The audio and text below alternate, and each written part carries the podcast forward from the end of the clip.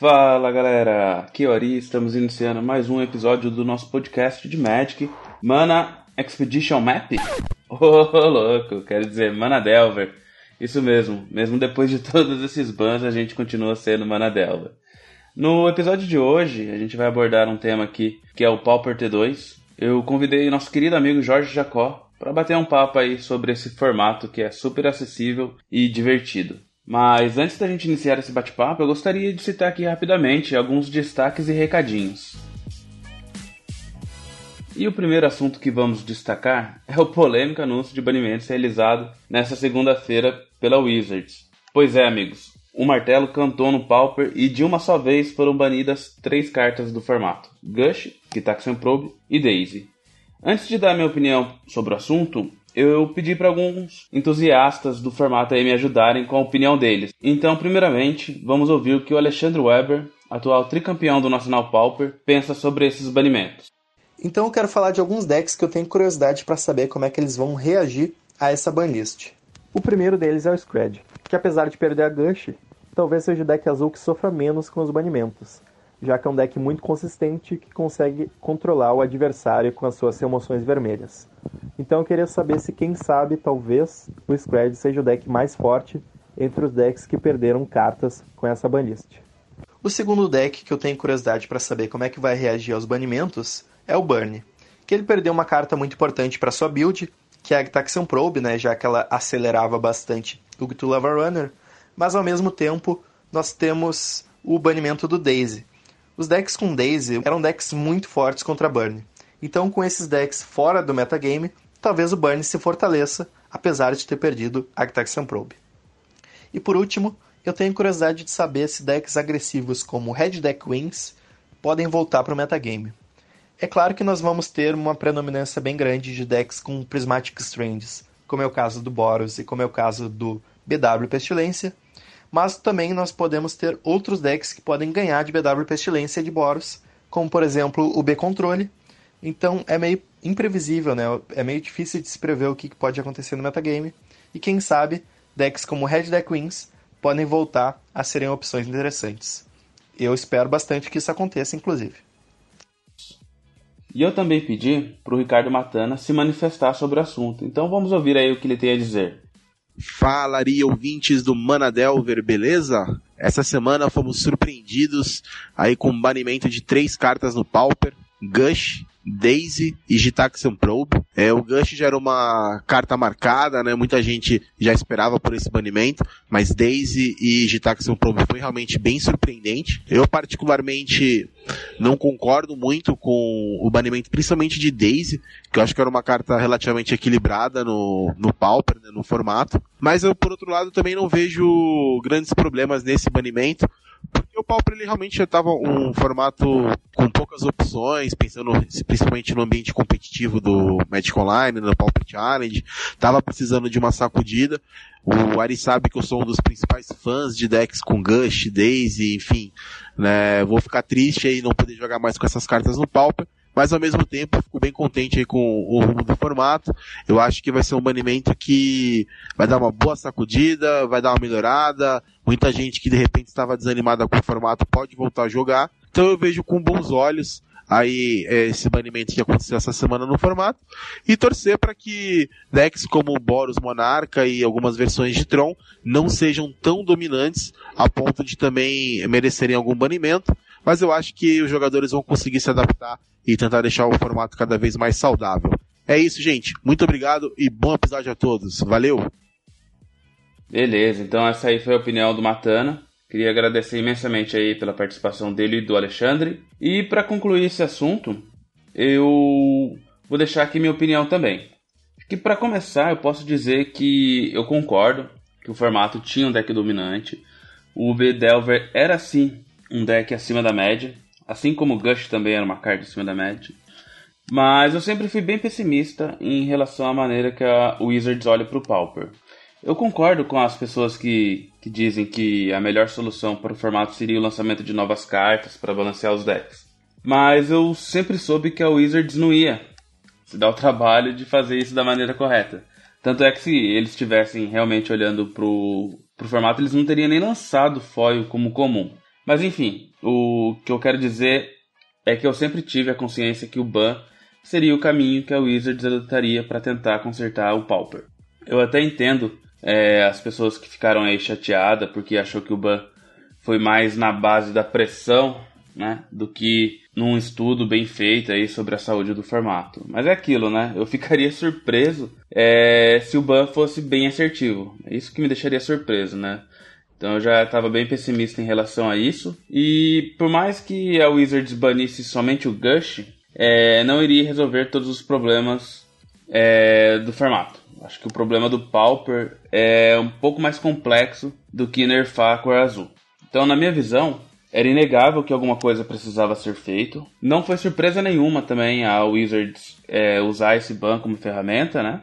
E apesar de eu não concordar com as escolhas da Wizards, eu acho que seria muito pior se nada tivesse sido banido do Pauper. Eu acho que a sensação de que ninguém está olhando para o formato seria ainda maior. Enfim, é, na explicação que a Wizards publicou, eles chegaram a dizer que cogitaram o banimento do algo, ou até mesmo banir as cantrips, mas aí acabaram concluindo que o melhor caminho seria banir as free spells.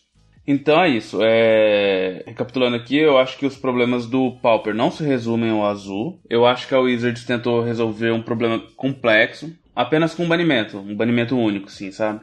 E eu acho que a gente corre um risco dela ter se precipitado por ela ter banido tantas cartas da forma que baniu.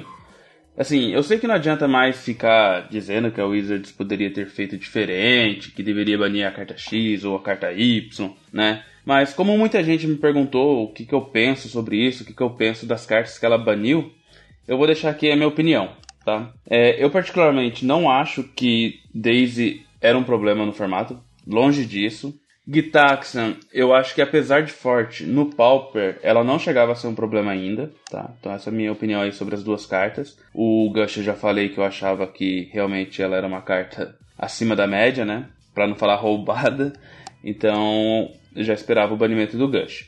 Mas eu acho que para mim faria muito mais sentido se a Wizards banisse Gush e Foil. Assim, num primeiro momento, sabe? É... Eu acho que nerfaria bem o azul e principalmente o B, que ele era o grande problema do formato, né? A gente sabe que o formato sempre teve o azul dominando e depois chegou a ter o Boros ali também, mas com o B, né, o problema se agravou aí porque porque era realmente uma porcentagem muito grande de decks fazendo resultado aí no formato. Então acho que nesse primeiro momento eu faria esse tipo de banimento, só com Gush e Foil, um banimento mais contido para atacar o maior problema. E depois disso, eu acho que a gente teria um tempo para analisar como que o formato reagiria. Então, poderia sim fazer um ban em duas etapas. Porque, assim, como eu disse, os problemas do Pauper não se resumem ao azul, né? Eu vi muita gente aí comentando que os agros estavam embaixo por causa do B, mas na verdade eu acho que essas pessoas aí que falaram isso estão com a visão um pouco distorcida, né, do que realmente estava acontecendo. Eu acho que a gente tem que prestar muita atenção aí no Prismatic Strength combinado com o Monarca e no Rinoceronte combinado com o Flicker. Eu acho que é, essas duas combinações aí são muito fortes contra decks de criaturas, né? Ou seja, mesmo com a Wizards tentando resolver tudo com um banimento mais agressivo, né? Tirando cartas ali, talvez até não, não merecia ser banidas, a gente ainda está correndo um risco, né? Por mais que seja pequeno, né? Como algumas pessoas têm, têm dito também. É... Mas é um risco que a gente está correndo sim dos Trons e dos Monarcas dominar o formato. Talvez não aconteça, né? Mas eu acho que toda cautela é pouco quando você está mexendo ali com banimento, né? Banir é uma ferramenta que deve ser utilizada sim para tentar mexer com o formato. Como eu disse, eu acho até melhor eles terem banido do que se eles não tivessem feito nada. Mas o que me preocupa é essa possível brecha que a gente pode estar tá dando aí para os decks Trons e Monarca, né? Eu já tinha feito um vídeo falando sobre isso alguns meses atrás, uns três meses, quando a gente estava começando a falar um pouco de banimento, né? E acabou acontecendo. Mas é isso, né? Eu acho que essa é uma visão bem pessoal minha. E com certeza cada jogador tem a sua opinião, né? Sobre esse banimento aí, sobre o que poderia ser feito. Mas independente disso, o fato é que a Wizards agiu. Algumas mudanças já vão começar a aparecer aí o mais rápido possível. Eu tô gravando esse podcast aqui no dia 23 do 5, então a gente não teve nenhum challenge ainda. Pode ser que esse podcast seja publicado e já tenha acontecido algum challenge, mas o que eu disse, acho que agora a gente tem um novo momento no formato, então as mudanças devem começar a aparecer agora. É, o que na teoria é muito bom, né? Por um formato eterno que muda pouquíssimo aí com as coleções do T2, que é muito dependente de coleções é, masters e downgrades aí para ter mudanças que impactam. Eu digo que na teoria é bom, né? Porque a gente ainda tem aquele risco que eu comentei mais cedo, né? Então, então tomara que essas mudanças sejam boas realmente na prática, né? Eu prefiro não seguir a linha pessimista, né? Prefiro acreditar aí que Modern Horizons pode trazer cartas boas e também acho que não compensa a gente ficar tentando analisar agora, né? O, o meta, porque tá tudo muito recente e com a chegada aí da, dessa coleção, qualquer análise que a gente fizer também pode ser quebrada aí. Então é isso, resumidamente, essa é a minha opinião aí sobre os banimentos. É, minha sugestão pra galera, não fiquem lamentando os bans. Eu acho que a gente deve olhar assim com um olhar otimista aí pro futuro do formato.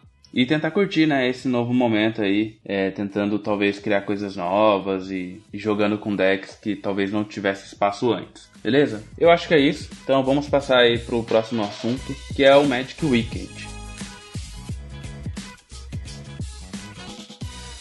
Para quem não sabe, recentemente, né, rolou um evento organizado pela Bazar de Bagdá, lá no Shopping Frei Caneca, em São Paulo. No sábado, dia 18 de maio, a gente teve um torneio Pauper 2K, que contou com 35 pessoas. Eu fui aqui na né, de São José com o Eli e o Eduardo. E a gente jogou aí seis rodadas de suíço e depois ainda teve um corte pro top 8. E como o Eduardo foi finalista desse torneio, eu pedi eu pedi para que ele nos mandasse um áudio, né, contando aí como é que foi o torneio para ele que jogou de o Bedelver, né, o final do Bedelver.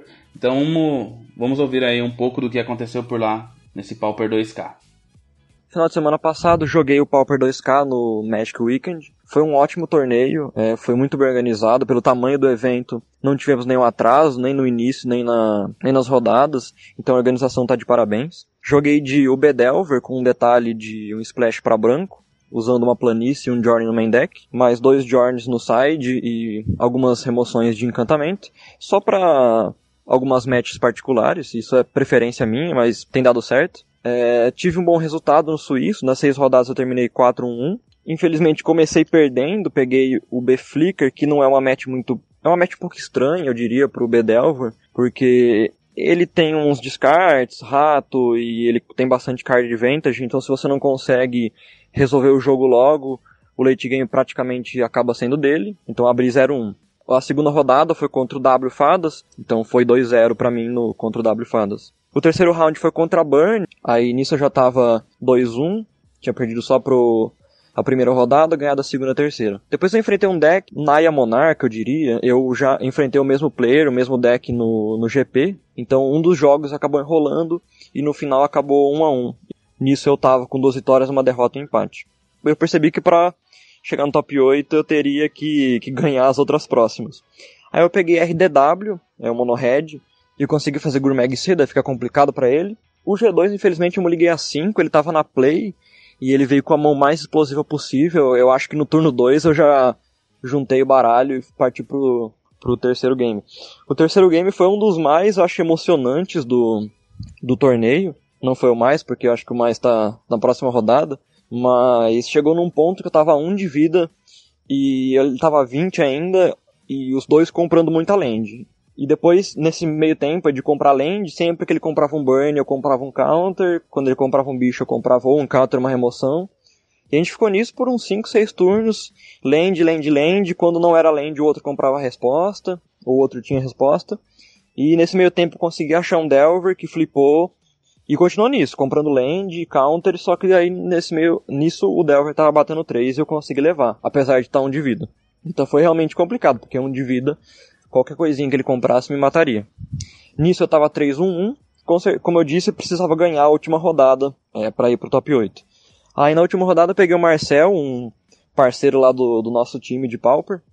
E infelizmente só um dos dois ia passar, porque a gente tava com a mesma pontuação, os dois com 3-1-1. Ele tava de Tribe. Tribe é uma match favorável para mim. O Game 1 eu consegui levar, ele não conseguiu encontrar o Tribe. É, então foi é, relativamente mais tranquilo. No game 2 estava um pouco estranho, eu acabei fazendo uma besteira de bater com três bichos e deixar um só para bloquear.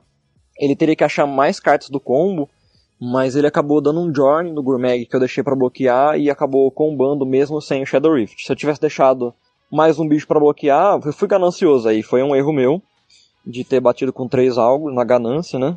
E fui punido por isso. E aí no G3 é, tava um pouco estranho o jogo porque eu tava na frente, mas depois disso eu parei de comprar a carta. Basicamente comecei a comprar só land, land, land e qualquer coisinha que ele comprasse do combo, se eu não me engano faltava o Shadow Rift, ele conseguiria ganhar, mas felizmente para mim, infelizmente para ele, ele fez o ponder da do milagre lá, mas não achou o Shadow Rift. E depois que acabou o jogo, ele viu que era a próxima carta que ele ia comprar. Mas foi jogaço, porque estava bem intenso, jogar contra combo, no caso Tribe é complicado. Ainda mais se você não tem nada na mão, eu tava segurando três terrenos na mão, e ele tava em busca da última parte do combo pra conseguir levar. Aí com isso eu fechei 4-1-1, e aí fui pro top 8 passando em sexto. É, a galera decidiu jogar o top 8. Aí, e mais uma vez, infelizmente, peguei o, o, um colega no, no, na primeira partida do top 8, que foi o Eli, que estava exatamente com o mesmo deck, praticamente a 75 iguais, só uma carta diferente, que só não era igual porque ele tinha esquecido de levar, mas a gente sabia exatamente a lista do outro, e dessa vez eu acabei levando. Aí com isso, eu passei pro top 4 e enfrentei o mesmo cara que eu tinha perdido na primeira rodada, que era o, o B Flicker. O primeiro game eu perdi, o game 2 eu consegui levar, e no terceiro game é, eu não comecei tão bem de novo, só que meu oponente comprou um pouco pior. É, então eu levei o top 4, a semifinal no caso, e fui pra final, só que aí na final a gente decidiu splitar, era contra o Mono White Heroic, a final. ainda bem que eu não joguei, eu acho, porque as poucas partidas que eu tive contra Heroic eu acho um pouco complicado finalista, foi, é, esse foi o resultado do torneio. Eu gostei bastante do, do torneio. A organização, o, reencontrar a galera do grupo lá é sempre bom. E no final, é, ah, voltando, a premiação do que eu levei final foi de 400 créditos. Primeiro colocado era 500, segundo 300, a gente acabou splitando. E foi isso aí. Então, falou. Então é isso, parabéns aí, Eduardo, pelo resultado. Obrigado por ter colaborado aí com o áudio. E só para complementar, o top 8 desse torneio contou com seis decks diferentes, sendo que três deles eram o UB Delver, que inclusive estava sendo pilotado aí pelo Eli, pelo Eduardo e pelo Ricardo Matana. Os três fizeram o top 8, né? Com listas parecidas. É, a gente teve um UB Flicker, um Mono White Heroic, que foi o finalista, né? E estava sendo pilotado aí pelo Renan. Eu vou tentar conseguir a lista desse Mono White aí para vocês, não prometo. Mas se eu conseguir, eu vou deixar na descrição aí, né? Do Obedelver, eu acho que nem compensa colocar a lista porque o deck já morreu. Então, só terminando aqui, a gente teve mais um Boros Bully também. Mais uma cópia de Mono Blue no top 8 e mais uma cópia de Burn. Então, foram seis decks diferentes, sendo que o Bedelver repetiu três vezes. Beleza, galera? Aí no domingo, no mesmo evento, né, a gente teve um MCQ no formato standard. E quem vai contar um pouquinho desse torneio pra gente é o Sanduíche, que mandou um áudio aí com detalhes de como que foi o evento. Salve Ari, salve galera do podcast Mana Delver. É, aqui quem fala é o Matheus Akianagura, também conhecido como Sanduíche. Esse final de semana eu participei do Mythic Championship Qualifier, o MCQ, que teve aqui em São Paulo. Foi um evento bem bacana, assim, uma quantidade de alta de jogadores, né? 226 jogadores, 8 rodadas, disputada no formato standard. É, o baralho que eu escolhi foi o Grixis 8 bolas, né? Uma espécie de controle usando o Nicobolas The Ravager e o Nicobolas Dragon God. É um deck com muita interação, muitas remoções, descartes é, e gerando card advantage com os Planeswalkers. O meu resultado foi de 7-1 é, no suíço, né? Eu me classifiquei em segundo colocado. Enfrentei oito baralhos diferentes. Minha única derrota foi pro Simic Nexus. Inclusive, quando eu passei pro top 8, o meu oponente foi o mesmo do suíço. E eu acabei perdendo, porque é uma match bem ruim pro meu baralho. É, no geral, foi um evento bem bacana. O deck que ganhou foi um G-Sky Fitter, né, uma criação própria do, do piloto, né, da equipe dele, que foi o Gabs, também conhecido como Safekeeper. A galera das antigas aí talvez reconheça o Nick, é alguém que tinha várias decklists da hora publicadas e tal. Um cara que não jogava muitos torneios, mas voltou e chegou com tudo aí é, nesse final de semana no MCQ lá no Frei Caneca. Fora isso, no top 8 tiveram outros decks é, mais esperados no metagame, né? A gente teve White Win, a gente teve Mono Red, é, a gente teve é, o R Fênix, que é um baralho que está bastante popular em alta, assim, venceu outros MCQs e tudo mais. É, se eu não me engano, também teve um Esper Mid. Então, assim, um top 8 diverso de um standard é, bacana, né? Um standard que tá valendo bastante a pena de jogar a galera que às vezes não pode participar tanto por causa de custo, por causa de viagem, decks, é, dá para jogar também no Arena. Então é isso, galera. É, esse foi o resumo do final de semana aí para mim. É, lembrando também que eu escrevo os artigos para a Liga Magic, então vocês podem é, sempre me consultar lá, sanduíche underline 13. E tem as minhas lives na Twitch, twitch.tv barra sanduíche. Todos os dias a partir das 17 horas eu tô online por lá. A gente joga bastante, geralmente standard, draft. É, cola lá para dar aquele, aquele salve, beleza? Valeu, tamo junto. É isso aí, muita gente marcando presença no T2, né? Campeonato grande. Obrigado ao Sanduíche pelo áudio, parabéns pelo seu resultado. E parabéns aí também pro grande campeão, né? Que estava pilotando um G-Sky.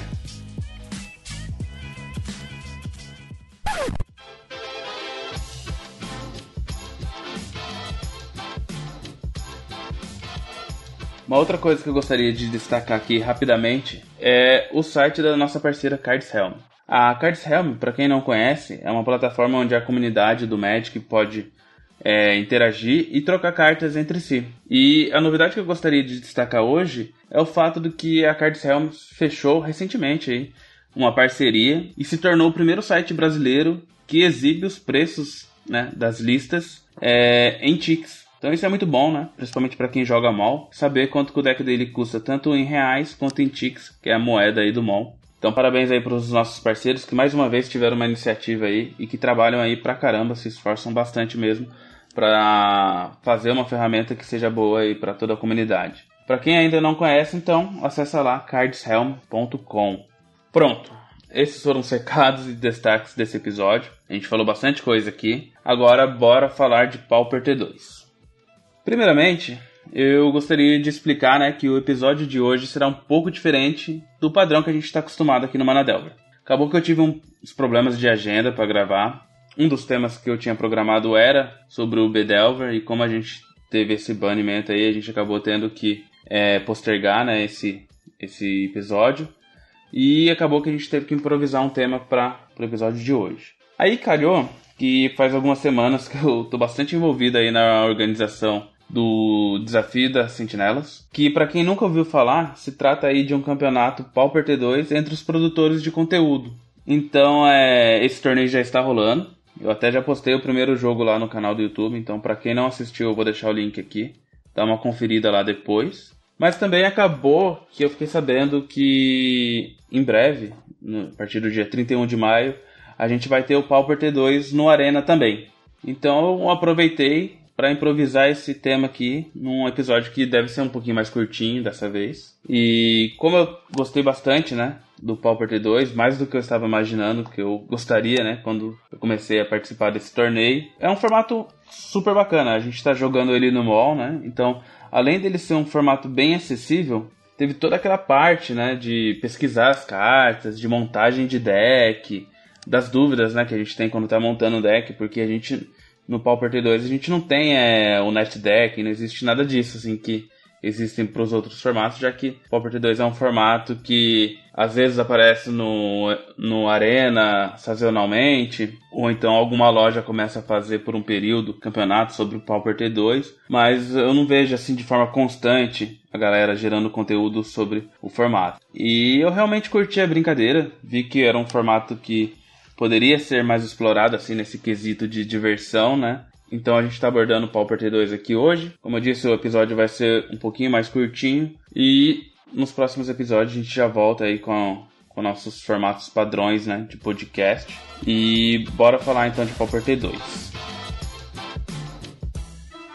Primeiramente, antes de chamar o Jorge, como o Pauper T2 vai ser aberto aí em breve no Arena, eu queria falar um pouquinho de algumas cartas do standard atual, né? Algumas cartas comuns desse formato e destacar algumas cartas aí que a galera está utilizando no nosso torneio Desafio das Sentinelas. Então, assim, para quem vai jogar o Pauper T2 que, que vai rolar na Arena, a gente vai ter alguns vídeos aí, então é, acessa o vídeo aí do, do Mana Delver falando sobre o Desafio das Sentinelas e lá vai ter o link para todos os outros canais. Então, eventualmente, você vai ver vários jogos que vão vai poder analisar um pouquinho né, do método, do que está acontecendo, é, das cartas que estão sendo mais usadas. Até a gente fez um metagame aí, o, o B controle é um dos decks mais é, utilizados. A gente tem também um Rakdos, né? Tem bastante pessoas que criaram deck Rakdos. E além dos outros decks que tem, e além daqueles decks que já eram clássicos, né? Do, do Pauper T2, que é o deck de ratos ou o deck de peticionários. Então, se você quiser saber um pouquinho mais das cartas que estão sendo utilizadas, um pouquinho mais das listas, né? A, a gente está disponibilizando a lista de todos os jogadores, então tá tudo lá no Deck Stats. Você pode acessar aí. E também eu pedi pro Jace, do canal Jace Herejuri, falar um pouquinho, né, sobre algumas cartas do formato. Então eu vou pedir para ele falar agora das remoções que ele acha interessante a gente destacar aqui no episódio de hoje. Então, cara, falando sobre esse assunto de remoção, eu acho bem legal que você tocou nesse ponto. Eu vou destacar aqui algumas das remoções que a gente fala mais no desafio das sentinelas, que eu curti bastante que a galera tá usando. Vou falar elas em ordem de importância, da mais importante para menos importante, mas isso aqui vai ser do nosso formato, do nosso campeonatinho, o que, que a gente, nós produtores de conteúdo, decidimos usar não é provavelmente o que é visto no Arena, num meta mais aberto, com mais participantes e coisa do gênero. Mas aqui nós decidimos utilizar bastante preto, grande parte dos decks são pretos, então Obnixilis Cruelty apareceu como a remoção mais jogada do nosso formatinho aqui, e de fato é uma carta muito boa, não só pelos menos 5 menos 5 que remove praticamente qualquer criatura do formato, como também o efeito de exilar ao invés de matar a criatura. Isso propicia que efeitos que, quando a criatura morre, não aconteçam e cartas que retornam aquela criatura para a mão do cemitério também não tenham efeito. Então você consegue negar uma fonte de card advantage ao mesmo tempo que você remove uma criatura. Então é muito bom. Normalmente para remoções, contra remoções 1 para 1 você usa cartas que têm mais de uma vida, ou cartas que fazem algum efeito ou que podem retornar do cemitério. O Obnixilis Cruelty elimina esse fator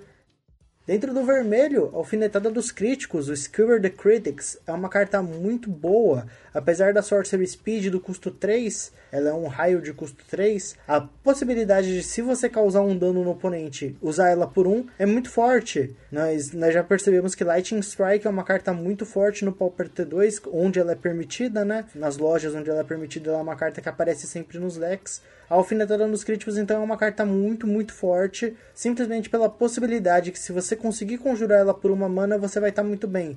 E no mid late é quase certeza que você terá três manas para conjurá-la para fechar o jogo. Então, é uma carta tanto útil para você remover criaturas, né, até custo até 3 de resistência, quanto para você conseguir causar aquele dano letal no oponente.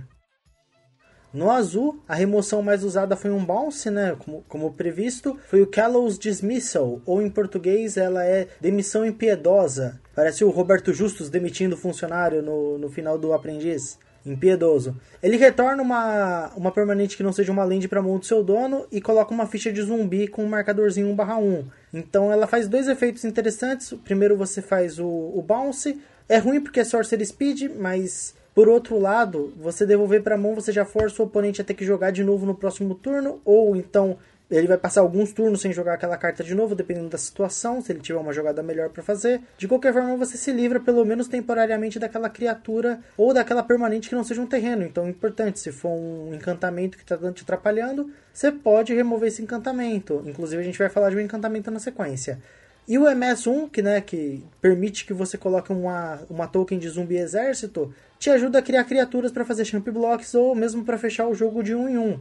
Se for o seu segundo Kalos Dismissal ou o terceiro, você vai crescendo aquela criatura, ou se você for fazendo Champ Block, você vai criando novos corpos. Então, é uma carta versátil tanto para um lado quanto para o outro. E atrasar o oponente sempre é bom em decks azuis.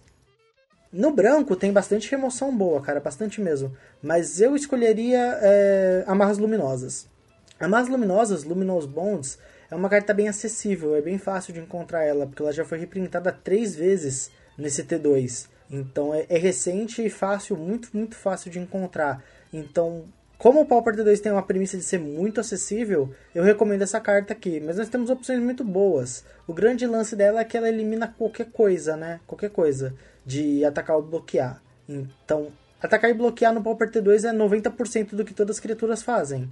Não existem muitas cartas como Termo Alquimista que causam dano sem, ser sem, sem atacar, ou habilidades úteis assim que são utilizadas várias vezes, como os Guild Mages, que eles são incomuns. Então a Marras Luminosas faz um trabalho bem feito por três manas. Seria preferível pacifismo a duas, mas a Wizards acha que é muito, né? Então, tudo bem, tudo bem. É o que tem, então dá pra usar. Se você torcer muito o nariz para as três manas, nós temos Divine Arrow e temos também o Gideon's Reproach. Só que o problema é que ele só remove bichos até 4 de resistência e tem que estar tá te atacando. Se for um bicho que fica sentado lá para defender, não vai. Ele vai ter que te bloquear para você usar. Então, realmente, eu acho que a Marras Luminosas nesse ponto faz uma. Pela proatividade dela nesse ponto, ela é bem melhor. Beleza? Gostaria de agradecer a oportunidade. Me despeço dos ouvintes e de você, Ari. Muito obrigado pela oportunidade de ter ajudado a produzir o podcast. Espero que meus comentários tenham sido bons. Eu não sei se adquiri um nível de qualidade interessante, mas a gente tentou, a gente fez a tentativa. O Ari deve ter explicado para vocês antes que eu estou no ápice, no quase fazendo uma, uma pequena cirurgia no meu dente. Então, minha dicção não está 100%, eu estou irritadíssimo comigo. Vocês devem imaginar que eu escuto a minha voz enquanto edito meus próprios vídeos. Eu estou potássio o, o, com a minha dicção. Tô, tô, com vontade de me dar um tiro. Vou tirar o dente na base da bala. É. Mas espero que eu tenha conseguido ajudar vocês. Espero que os meus comentários tenham sido pertinentes. E dê uma passada no meu canal lá por um pouco de mau humor Tá, nem sempre mau humor. E um pouquinho de misplay faz bem a gente assistir as misplay dos outros. É alegria misplay. A gente erra de propósito que é para dar alegria pros inscritos. Show de bola. Então não deixe de conferir o trabalho do, do Jace lá no canal dele. Trabalho muito bom, por sinal aí. Ele joga diversos jogos além do, do Magic, então passem lá, dê uma conferida. O link tá na descrição aí do episódio. Então é isso, agora sim a gente vai chamar o Jorge ele que já teve um pouco de experiência aí com o Pauper T2 jogando IRL, alguns campeonatinhos em lojas. Ele também tem algumas histórias do mall, né? Na época que nem existia o Arena ainda. Então é isso, bora falar com o Jorge.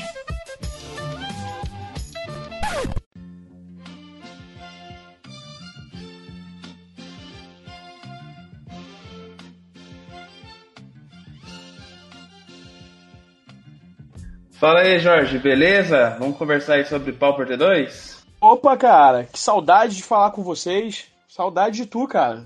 Cadê aquela cerveja? Verdade, cara. A gente tem que combinar essa cerveja. Quando você vier para São Paulo, talvez no próximo GP, você vem?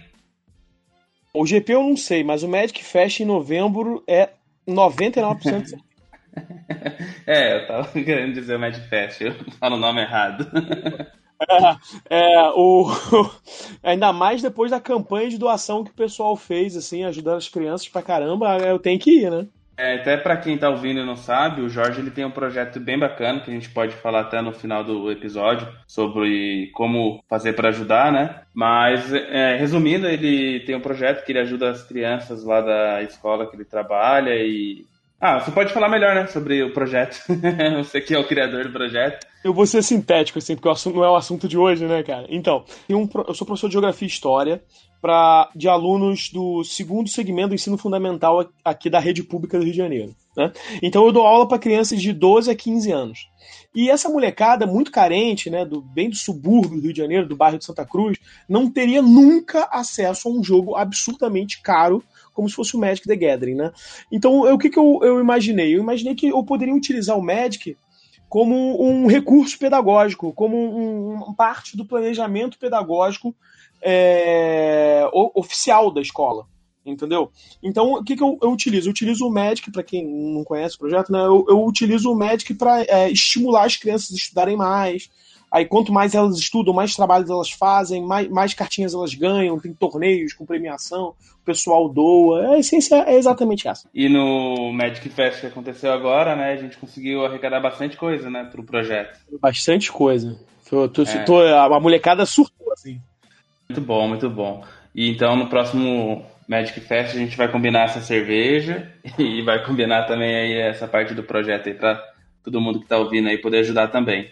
Show? É. Beleza, e eu te chamei aqui pra gente falar de Pauper T2. Eu tava meio desesperado porque eu não tinha pauta pro episódio de hoje, porque a gente ia falar do o Bedelver que acabou de ser banido no Pauper.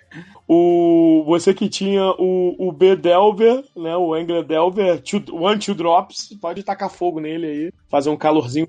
Ah, sim, né? Os caras. A Wizards veio em cheio aí, né? Não, não quis deixar o deck. Não quis ter dúvida que o deck ia morrer, né? Mataram o deck. E mataram outros também, né?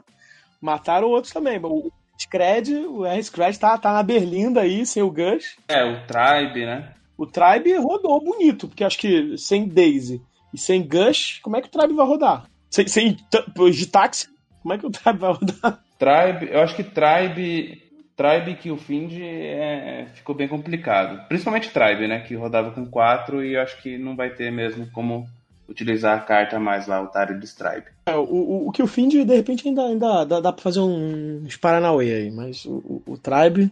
E eu vou ser sincero, assim, pode me tacar tomate a galera aí, mas eu acho o, o, o, o, Tribe um deck muito chato, cara. Muito chato. Pô, que isso, cara. Era um deck que não fazia mal para ninguém. Porra, caraca! Bom, enfim. Mas vamos, vamos pro Pauper T2. Bora, bora. Então, só tava explicando pra galera aí, né? Tava meio desesperado lá. O Jorge falou assim: Porra, Pauper T2? Eu jogo, já joguei, conheço. E eu falei assim: Ah, então bora fazer um episódio pra você falar aí sobre a sua experiência com o Pauper T2. Cara, Pauper T2 é a modalidade de Pauper, é, é, é, o limitado da limitação. Pauper, ele já tá limitado às cartas comuns. Ele, o Pauper T2 ele é limitado ainda às últimas edições, né? Como o formato standard. Cara, mas ele é fascinante. Ele sempre foi, ele sempre foi muito fascinante. Eu acho mais divertido jogar Pauper T2 às vezes do que jogar o próprio Pauper.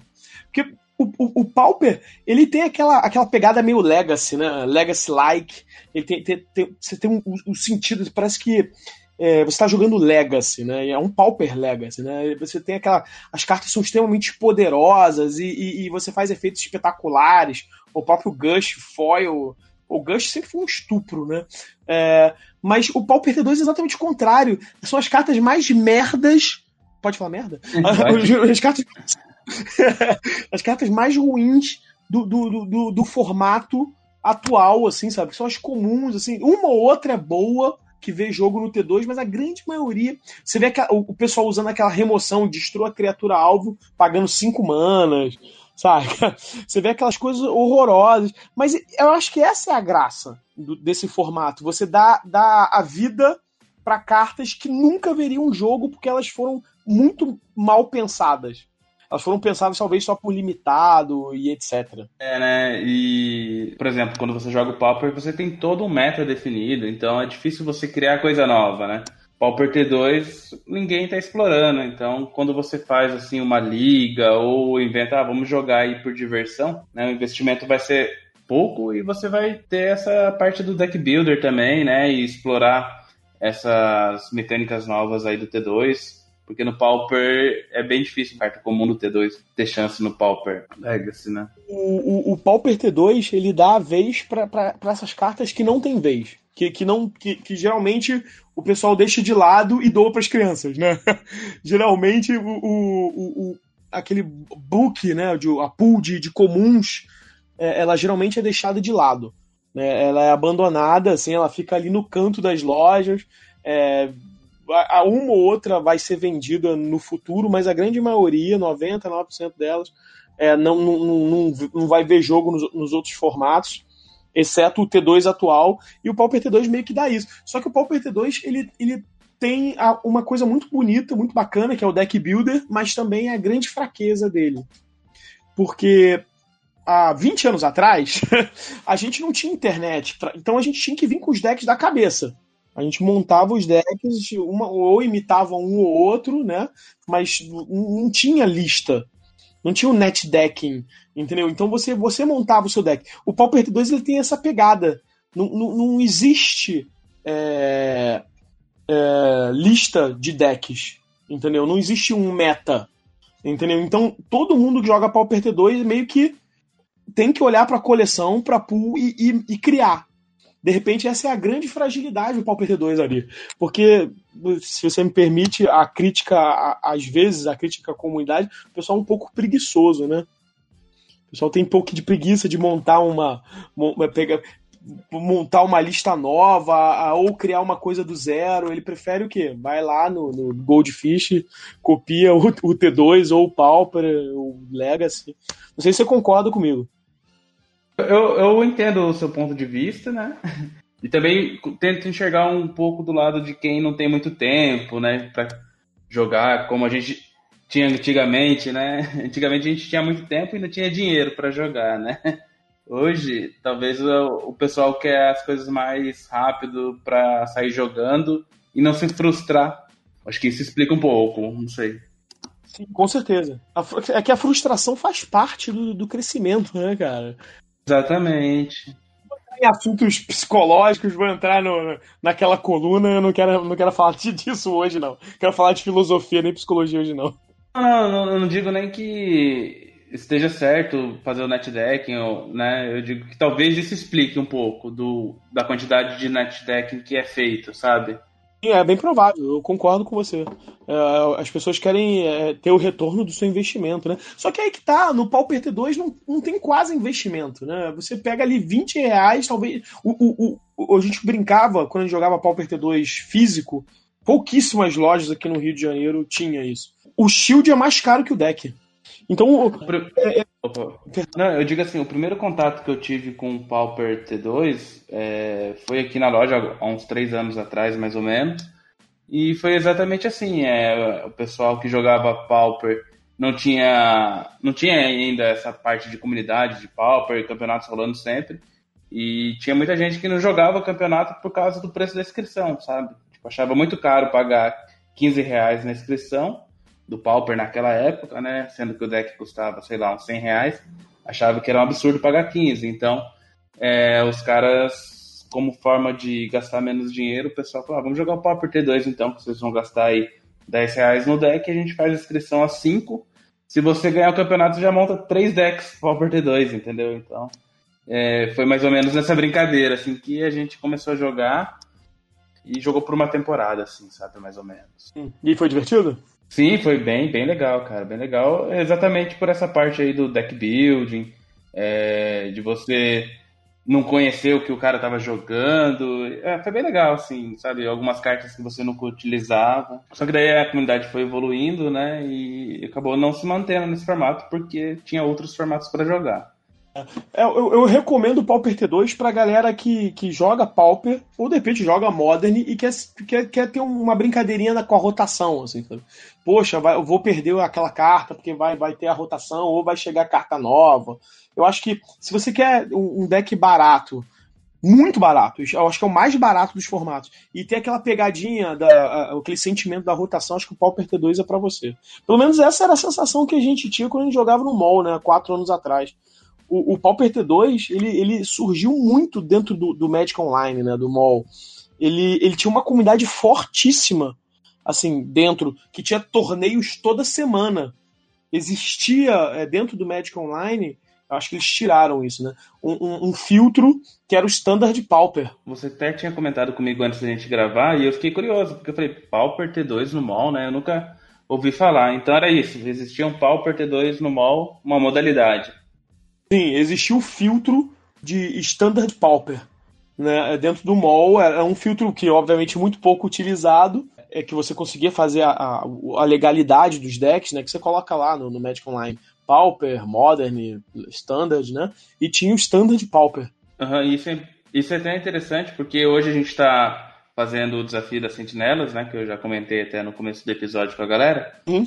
E a gente utiliza o formato Standard, né? Então, a gente não sabe se o deck tá totalmente legal ou não, mas ah. é, esse é um dos, dos, problemas que a gente tem, né? Antigamente o deck era controlado, então. Antigamente tinha. Tô, tô falando antigamente coisa de, de dois anos, cara. Tá? Dois anos ainda tinha o filtro, o filtro Standard Pauper, e, e tinham comunidades inteiras paralelas ao Magic Online que, que jogavam torneios de Standard Pauper. Tinha um site, eu nem sei se esse site existe mais, ele, é, ele, ele era um, um, um, site que organizava torneios paralelos de Standard Pauper. É, o torneio não era dentro do, do, do os torneios tradicionais, né, dentro do Magic Online. Entendeu? Era emparcerado na plataforma e, e todo mundo entrava numa sala, né, numa sala lá do Magic Online e se emparcerava e jogavam as partidas melhores de três. É, o torneio era gratuito, é, era toda, tinha um terça-feira e tinha um sábado. Eu lembro bem. E, e tinha premiação, acho que o de sábado ou de terça-feira, eu não lembro qual que tinha premiação. Tinha uma premiação em créditos numa loja lá, aquela MTGO Traders, MTG Traders lá. Ela dava é, tips de premiação. Uhum. Cara, ó, pra você ter uma ideia, o deck que eu tô jogando aqui, o, o Desafio das Sentinelas, eu gastei, ele ficou, o preço dele ficou 0.67 ticks. Que beleza. muito barato, muito barato. É, muito foda. O, o, o no, no Magic Online as cartas é, são muito, muito, muito mais acessíveis ainda, né, cara? Ainda mais o, as cartas comuns, assim, que, que os bots têm quilos. Sim, é. Na verdade, assim, acho que até para quem vai na loja deve encontrar essas cartas aí com facilidades com aquele pessoal que joga draft, joga selado direto, né? Porque essas cartas os caras acabam descartando, né? Se você pedir, é capaz dos caras até darem essas ah, cartas. É, é, o que geralmente o pessoal faz, eles doam essas cartas pro projeto das crianças. Mas, mas a, a, a, essência do, do, do Pauper 2 era toda essa. Entendeu? Era exatamente você jogar um torneio competitivo e extremamente barato. É, cara, com certeza, assim, é uma experiência que vale a pena testar aí algumas vezes na, na vida. jogar o Pauper T2, é, joga um pouquinho, enjoou, né? Espera um pouquinho, vai ter rotação, vai ter rotação, vai ter novas cartas, joga de novo. É, é um jeito bem legal, assim, de confraternizar com os amigos, assim, igual a gente tá fazendo agora entre os youtubers. Tu tá jogando de quê? Eu criei um B, cara. Hum. Tá até lá no canal DeckTech dele ele tem um, um combinho que é o seguinte: é, ele tem uma carta que são cinco, é uma criatura, né? 5 para fazer, 2, 2. Quando ela entra em campo, você pega uma, um feitiço ou uma instantânea do cemitério. E tem uma carta que você retorna duas criaturas do cemitério. É um feitiço também preto.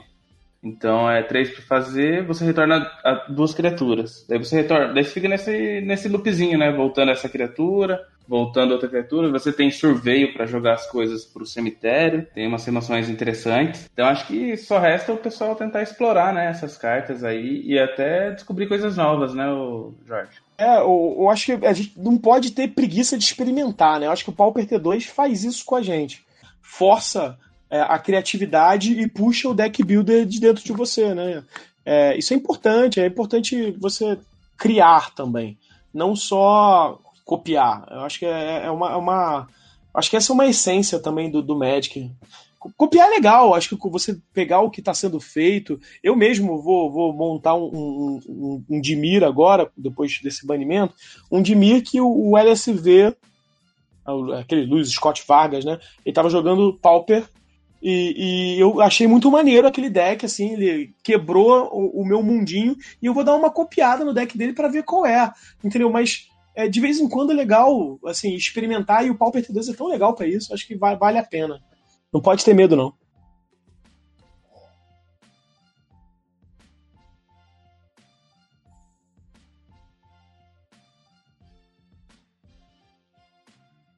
Então, para você ver esse campeonato que a gente está fazendo, a gente pediu para a galera criar os decks, né? E por mais que tenham criado quatro decks de UB Control, foram 11 participantes, né? Mas se você olhar as listas, né, tem umas que estão na pegada mais mid-range, né, e outras estão mais na pegada control com esse combo aí, que é o caso do meu deck. Fora os outros arquétipos, né, que apareceram, criaram o deck aí de vampiro, tribal, criaram o deck decks agros rápidos, criaram um Wizard que, que é meio parecido com o Killfind, né, que conforme você vai gastando mágica, vai crescendo suas criaturas. tem, tem de tudo. tá bem legal. Fora o que ficou de fora, né?